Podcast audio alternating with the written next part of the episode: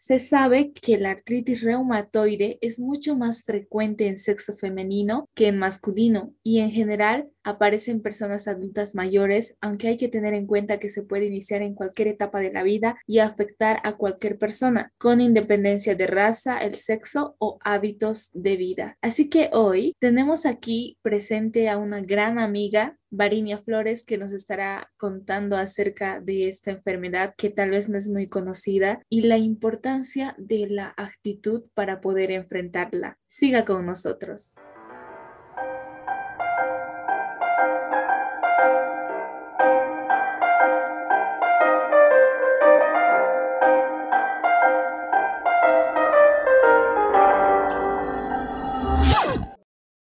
Hola, ¿qué tal? ¿Cómo están a todos nuestros oyentes de Huellas Random? Bienvenidos a un programa. De hecho, con este programa estaremos terminando la primera temporada con historias maravillosas que nos han enseñado muchas cosas y hemos crecido junto a ustedes y seguramente estaremos mejorando mucho más. Muchas gracias por estar aquí con nosotros y pues hoy tenemos la siguiente y última entrevista de esta primera temporada cerrando con broche de oro. Hola nuevamente, como decía tenemos una nueva invitada muy especial. Hoy tenemos a la invitada que se llama Variña Flores. Es estudiante de la carrera de odontología de la Universidad Autónoma Juan el Saracho. Esta queda en la ciudad de Tarija. Ella pasa por una cuestión de salud, pero eso no le detiene. Ella es una de las mejores estudiantes de su año bueno, de mi año también. Cuéntanos una breve historia de tu vida. bueno, un saludo a todos que están escuchando. Nuevamente, muchísimas gracias por invitarme. Bueno, yo hasta mis 17 años de edad era totalmente, por así decirlo, una chica normal. Mi estado de salud era totalmente normal, no sufría de ninguna dolencia ni nada. Y un poco eso me apena porque actualmente yo eh,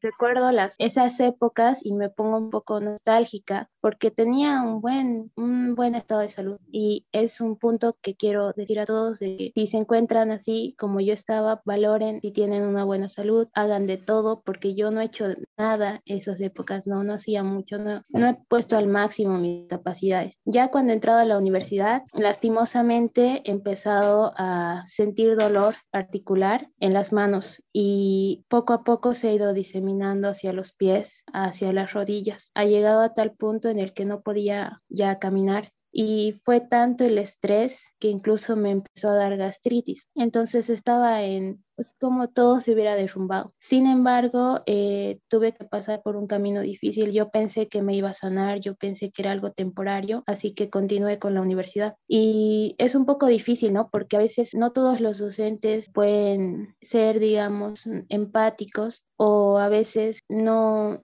no consideraban tanto mi situación, así que tuve que esforzarme muchísimo más para demostrar que yo no era una excusa, mi situación no era una excusa, yo sí quería esforzarme, así que empecé a escribir con la mano izquierda. Para todo hay solución, así que yo no podía usar mi mano derecha y empecé a usar mi mano izquierda. Cuando la mano izquierda se cansaba, usaba la derecha y así sucesivamente. Cuando ya mis manos no daban más, gracias a Diosito, puso muy buenos amigos en, mi en el camino que me ayudaron. Ellos me ayudaban a hacer los trabajos, me ayudaban a hacer eh, todo lo que era manual. Entonces los docentes ya empezaron a ver mis ganas de salir adelante. Entonces ya me empezaron a ayudar muchísimo. Hubieron docentes muy buenos que me empezaron a ayudar. Y a mediados de ese año, a finales de ese año, a duras penas pude salir bien y lastimosamente fue justo en ese verano que mis piernas ya no me contestaban. Ya no podía ni tocar el piso. No sabía qué me estaba pasando. Entonces fui a Sal, ya que aquí no me habían diagnosticado nada, y en Salta ya me dijeron que se trataba de, de artritis reumatoide y me dijeron que, que era crónico que no sé, no me iba a sanar y que iba a estar toda mi vida con medicamentos. Y al mismo tiempo esos medicamentos me hacían mucho daño. Era como estar entre la espada y el cuchillo. Y tanto de un lado la enfermedad me estaba me estaba acabando y por otro lado los medicamentos. Entonces ya no sabía si seguir y todos me decían que una odontóloga no puede, necesita sus manos, necesita necesita mucha habilidad manual. La que yo no tenía, porque no podía ni sujetar un lab. Entonces, o sea, no sabía si entrar o no a la universidad, me daba miedo porque ya estaba acabando las vacaciones y tenía que decidir si inscribirme o no inscribirme. Así que al final dije, lo voy a intentar, lo voy a intentar y me volví a inscribir y lastimosamente en segundo año ya era más prácticas y nunca faltaban los comentarios que decían que si no puedo hacer una simple tarea escrita tampoco voy a poder hacer trabajos en el consultorio. Y así sucesivamente fui recibiendo muchos comentarios. La primera cosa que me animó fue que me dieron la noticia de que había sacado uno de los mejores promedios de mi año. Entonces me di cuenta que a pesar de haber estado enferma, pude lograr eso y no lo hice sola, lo hice con apoyo de mis padres, lo hice con apoyo de los docentes que me entendieron, lo hice con grandiosos amigos, que si no era con ayuda física, era con ayuda moral, porque me decían que no me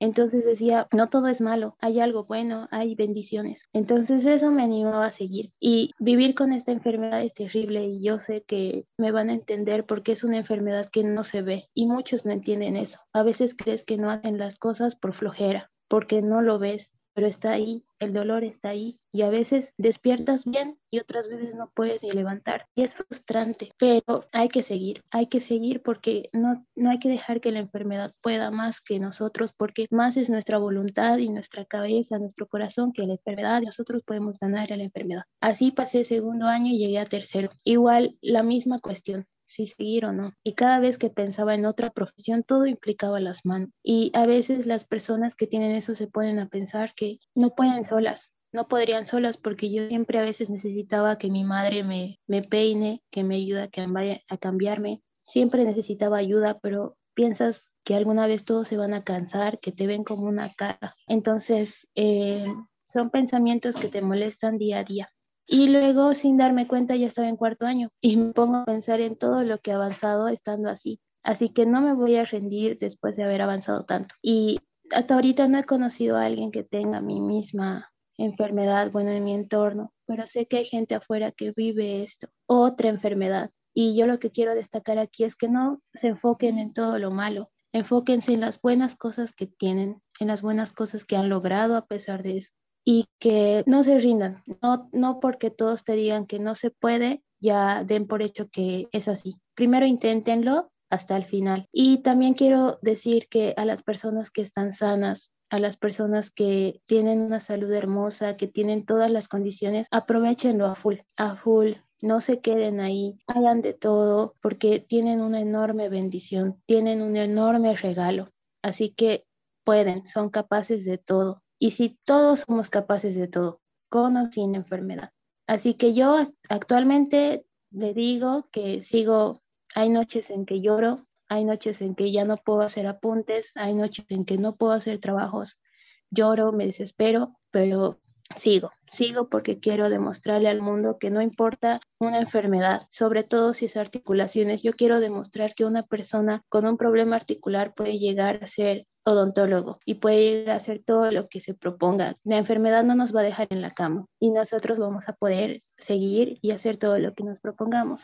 Y sigue así hasta ahora, hasta ahora no me rindo. Y hasta ahora me han tocado bellas personas en el camino me han tocado muchas ayudas y yo sé que todo eso es de parte de Dios. Yo sé que por una parte le puedo decir, ¿por qué me haces esto? ¿Por qué pasa esto? Pero no, en realidad Él me está mandando ayuda, me está mandando bendiciones para decirme, no te rindas, no te rindas. Así que no nos enfoquemos en lo malo y enfoquémonos en lo bueno que nos está dando y cómo nos ayuda sin darnos cuenta. Dios siempre nos está ayudando sin darnos cuenta. Tenemos que analizar bien qué es lo que estamos teniendo de su parte para seguir. Y hay una parte muy linda de la Biblia que dice que Dios da las batallas más difíciles a sus mejores soldados. Así que no nos rindamos y valoremos la ayuda que Él nos da. No la olvidemos ni la Y esa es. La verdad que yo no conocía tanta, tanta historia de Bari porque, como dije, eh, yo estoy en su año, vamos cuatro años juntos.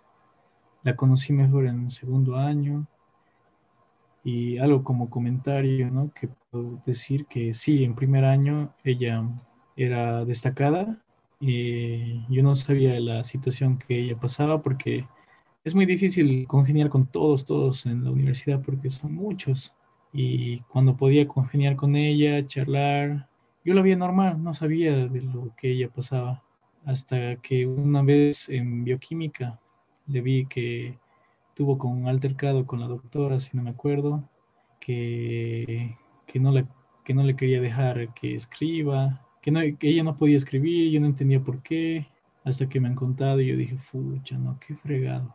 Pero en realidad es algo admirable y como ella dice, las batallas que Dios da, las más difíciles las da a sus mejores guerreros. Creo que, como ella dice, ella se hubiera quejado, ella hubiera dicho esas cosas como que, ¿por qué Dios a mí? ¿Por qué? ¿Por qué hice yo, digamos? ¿Qué hice de malo? ¿Qué es lo que todos hacemos? Pero algo que deberíamos hacer, en vez de quejarnos, decir gracias Dios por esto, porque por esto que me has dado, puedo ver tu gloria en. ¿Qué es la artritis reumatoide? algo que nos podrías explicar para que todos sepan muy bien, por favor. Eh, claro. Bueno, la artritis reumatoide es una enfermedad eh, inmunológica crónica. ¿Qué se refiere? Es como que tu sistema inmunológico no reconoce tus propias células, no reconoce tus propios tejidos y lo ve como algo extraño y lo ataca, así como atacaría un patógeno o a un, un agente extraño en tu cuerpo, de la misma forma ataca. Y el sistema inmunológico es como, bueno, los doctores me lo explicaron de una manera para que pueda entender como que está borracho, me dice. No, no, no distingue qué es lo que tiene que atacar y qué no. Empieza a destruir tu célula. Y la artritis reumatoide no solo afecta a, la a las articulaciones, perdón. Obviamente va destruyendo lo que son las células a nivel del cartílago, a nivel del hueso. Por eso el dolor, por eso la fatiga, por eso la inmovilidad y si no se controla puede llegar a afectar a los riñones, puede llegar a afectar a los pulmones y al corazón. Y la medicación consiste en este, inmunosupresor. A eso se refiere a las personas inmunosuprimidas, a las que es como que tienen que suprimir eh, su sistema inmunológico, bajar sus defensas para que éstas no sigan destruyendo tus tejidos. Por eso es que estas personas, bueno, la, yo no podemos recibir vacunas debido a que no podríamos eh, generar anticuerpos. Los efectos secundarios son horribles, te puede al hígado, se te cae el cabello, tu piel se reseca. Así que por eso digo que esos medicamentos también hacen daño, pero si no los tomas, la misma artritis se va a hacer daño también. Es una dura lucha. Y quiero recalcar que actualmente yo ya no estoy tomando medicamentos porque realmente mm, eh, yo ya el año pasado me interné por gastritis. Eh, la gastritis por causa de los medicamentos me hizo generar úlceras y ya no daba. O sea, mi cuerpo mismo es como que se resintió de tantos medicamentos. Así que muchas personas como yo optamos por la medicina natural, por desinflamantes naturales,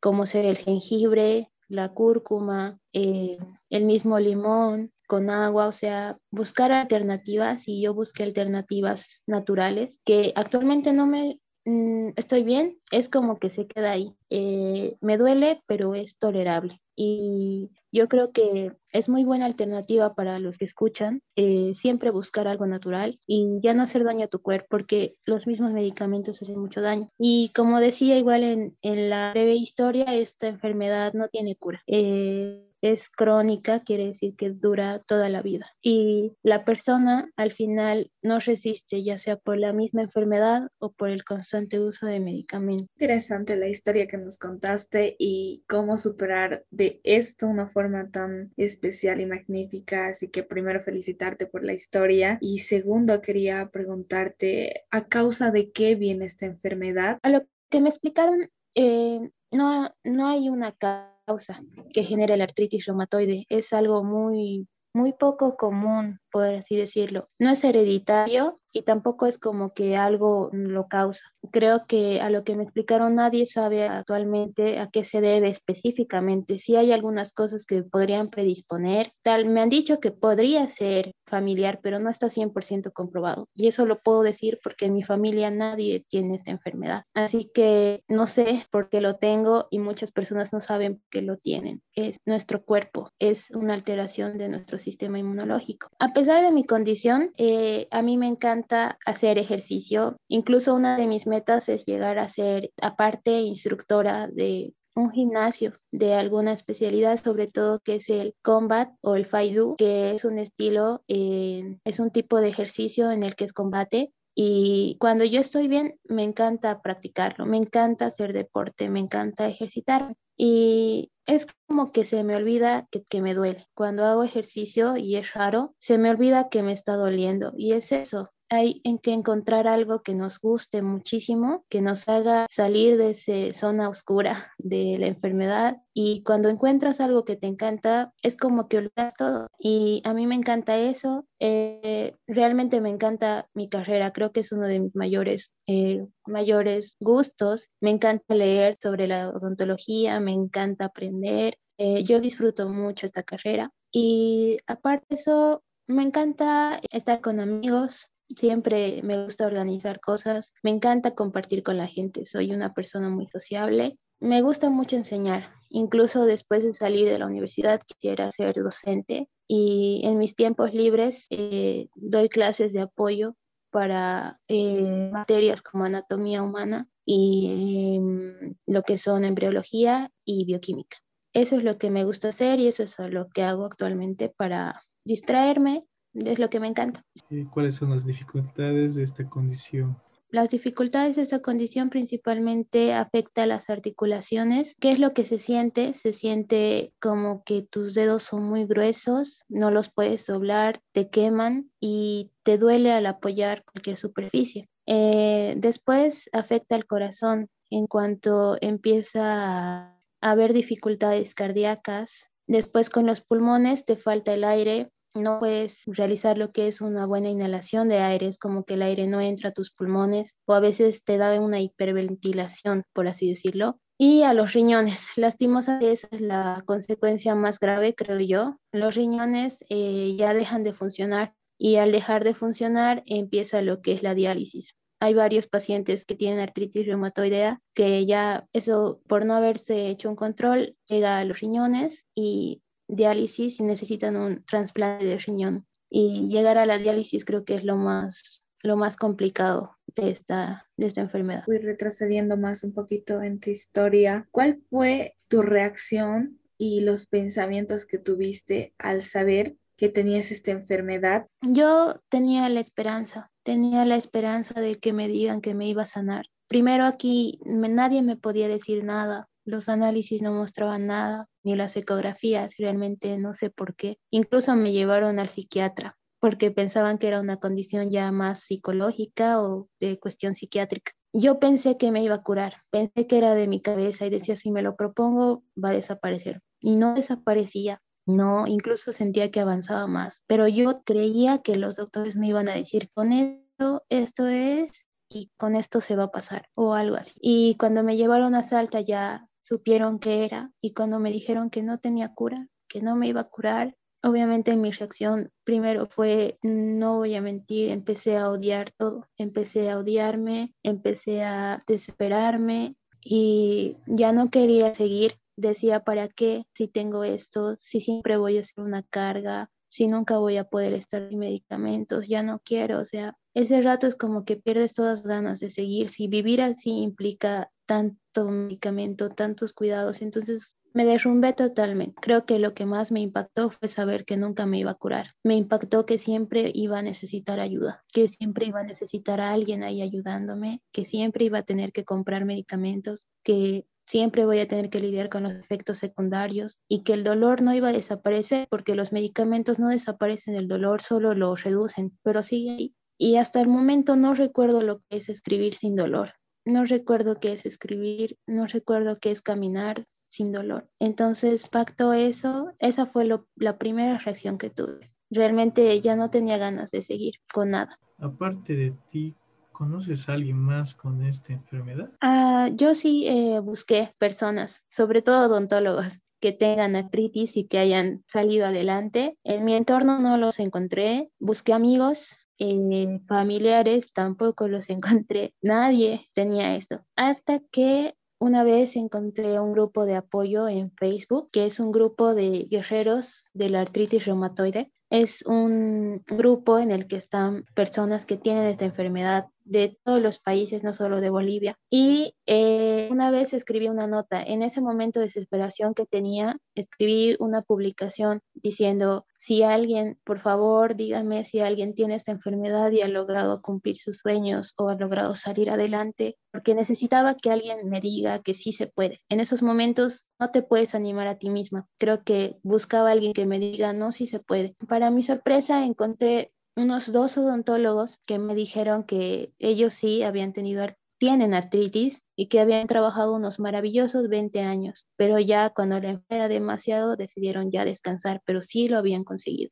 Y hay varios, hay maestros, hay deportistas que tienen esta enfermedad y wow, lo lograron. Entonces, incluso hay otros que tienen condiciones más complicadas que las mías, en las que se les hinchado sus dedos o se les ha deformado entonces, si ellos han podido, ¿por qué yo no? ¿Y por qué no los demás? Entonces, eso fue uno de los factores que me ayudó a ya tener una actitud más positiva y no dejarlo. La importancia que tiene la actitud al recibir esta noticia, la importancia de tu actitud y la importancia de esta capacidad para afrontar cualquier cosa. Sí, es muy importante la actitud, muy importante porque al principio cuando yo tuve una actitud pesimista, eh, de que ya no quieres nada, ya, ya para qué, dices todo ese vano, realmente no, no ayuda, no ayuda. En un momento así, el que digas eso va a hacer que te lo creas y que de verdad pienses que no, no vas a poder y que siempre vas a estar así. Realmente cuando está empezando a doler, cuando algo no está saliendo bien, no solo cuando tienes una enfermedad, cuando tienes cualquier problema, en ese mismo momento hay que hacer un esfuerzo por decir, no, todo está bien. Primero calmarnos y luego pensar en que siempre hay una solución para todo. Para todo hay una solución y pensar positivo. Decir, decirte a uno mismo, es muy bueno decirse a uno mismo, no, tú puedes, tú puedes, tú lo vas a lograr. Confío en ti mismo, tú mismo confía en ti. Entonces hay que practicar. Esto no se puede. Decirlo es fácil, hacerlo es muy difícil porque siempre te resignas, siempre caes. Esto hay que practicarlo y lo practicas cuando estás en más momentos difíciles. Practica, practica hablarte a ti mismo, practica animarte, practica decirte que puedes. O sea, es como que te llenas de amor y ánimos a ti mismo y lo haces. Y algo ayuda mucho que cuando estás empezando a tener actitud negativa o pesimista, hagas algo. Ese ratito, hacer algo que nos guste. No sé, prender la tele, ir a hablar con alguien, ver algo que nos haga reír, algo que nos ayude a despejarnos cuando estemos queriendo ya actuar nuevamente pesimistas y seguir bien luego. Es muy importante, la actitud influye mucho porque uno se cree lo que dice o lo que piensa de uno mismo. Si uno cree que puede y que lo va a hacer y que no duele tanto, pues no va a ser así. Mucho influye la mente y los pensamientos en el cuerpo y hay que practicar mucho que el cuerpo no nos tiene que ganar, más tiene que influir nuestra mente y nuestro corazón. Tienes mucha razón en eso, lo que dijiste el último, que tenemos que tener una decisión, una actitud firme en nosotros, eh, ¿Qué le dirías a las personas que, que, también pasan por lo mismo? Yo quiero decir primero que sé que para las personas que tienen esta enfermedad, sé que crees que puede ser una carga, sé que la gente te va a ver y no va a creer lo que tienes porque no, no nos no ven porque es por dentro, el dolor es por dentro.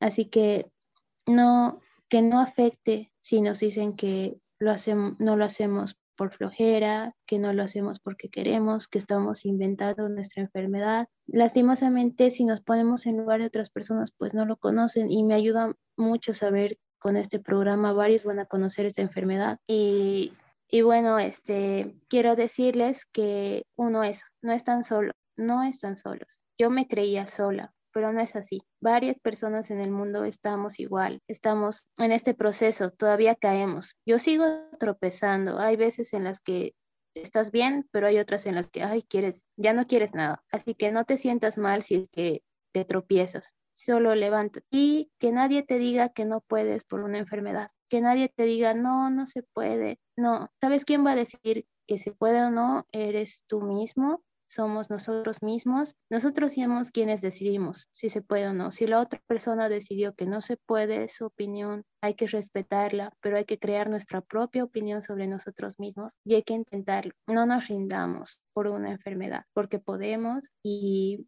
logremos nuestros sueños. Logremos nuestros sueños porque no es que para nosotros hay sueños determinados, no, si nosotros queremos hacer algo, lo intentemos hasta el final, hasta el final, y si al último no lo logramos, pues al menos nos quedamos con la satisfacción de que hasta el final luchamos. Pero ¿qué tal si sí lo logramos? Si sí lo conseguimos, entonces, wow, valió la pena todo, valió la pena tanto esfuerzo. Entonces, no nos quedemos a medio camino, si nos tropezamos, si nos desanimamos, si nos desaniman y no nos apoyan, podemos estar un rato tranquilizarnos y levantarnos y seguir. seguir. Si tropezas otra vez, levántate. A mí me gusta leer mucho las historias de gente grandiosa que ha tropezado unas 80 veces, que ha sido rechazada por muchas personas, que varios les decían que no iban a poder y ahora tienen sus sueños cumplidos, sus emprendimientos. Entonces, no hay límite para seguir intentando y no hay límite para luchar por lo que queremos hacer. Ni una enfermedad, ni opiniones, ni nada. Así que yo quiero animar eso a la gente y que sigamos demostrando que se puede, que, que con cualquier tipo de enfermedad somos igual que el resto y vamos a lograr. Tal vez nos cueste un poco más, pero se puede. Tu actitud frente a este problema y la inteligencia de saber cómo solucionarlo es hermoso. Pero hoy, olvidando un poquito esa parte y sabiendo que eres una persona genial, humana como todos nosotros, que pasa por diferentes altibajos, como una montaña rusa en realidad, vamos a ir concluyendo el programa con una de nuestras preguntas más locas, así por decirlo. ¿Cuál es la peor vergüenza que has pasado hasta el momento? ¿O qué es aquello que te ha hecho decir, oh, trágame tierra? Ay, son muchas. Hasta yo él sabe. Siempre estoy metiendo la pata en cualquier cosa. A ver, pero yo creo que la peor vergüenza que he pasado es que, ah, sí, en mi clase de fisiología eh, tenía un doctor que era muy estricto y esas veces estaba con efectos secundarios de mis tabletas. Esas tabletas producían hiperventilación también falta de aire y, cuando tienes una emoción fuerte o algo así. Y ese día era pues era un examen oral y justo me hiperventilé, no sé por qué. Y le dije suavito a mi amigo William, se llama William, que, quiero ir al baño, por favor, discretamente. Y la cosa es que él no fue discreto y empezó y se paró y dijo, doctor, mi, mi, compañera le falta aire, que soy, todos se dieron la vuelta. Y como, mi como ese doctor es médico, entonces empezó y ese ratito eh, me empezó a se alteró también y me empezó a, ventilar con los cuadernos y luego me dijo que salga y lastimosamente afuera estaban otros chicos y no era tan grave, no era, no era tan grave, simplemente quería ir a tomar aire, pero tuve que salir y,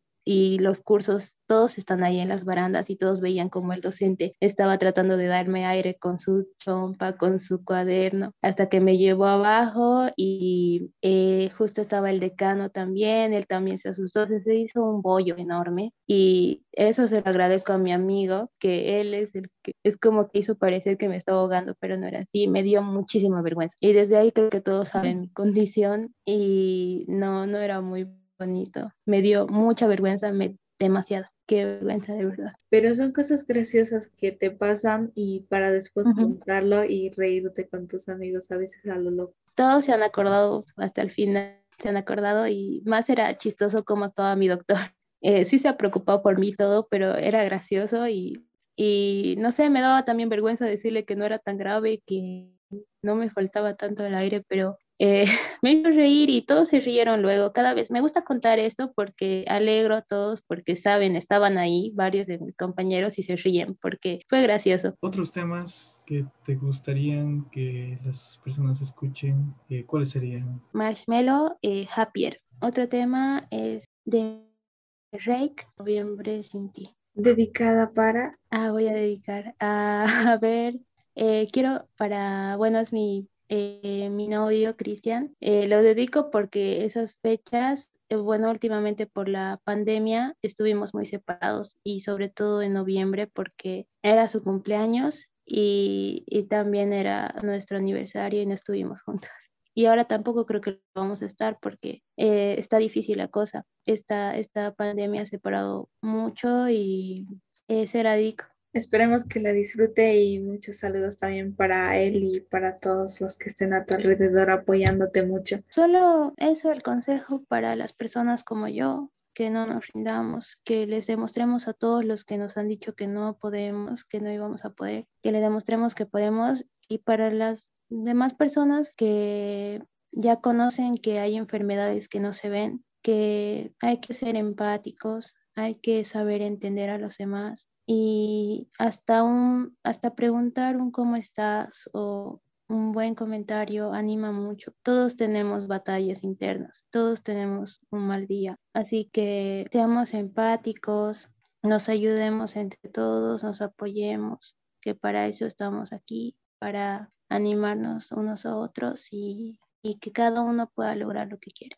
Un abrazo fuerte a distancia para ti, sigue adelante y esperamos escuchar muy pronto de ti muchas cosas geniales que seguramente tienes preparado. Felicidades hasta ahora de parte de Huellas Random. Gracias por escuchar el programa de hoy, esperamos que les haya gustado. No se olviden de sintonizarnos el próximo sábado por la radio Domingo Sabio y también nos pueden encontrar en Spotify. Huellas Random hasta aquí, hasta la próxima.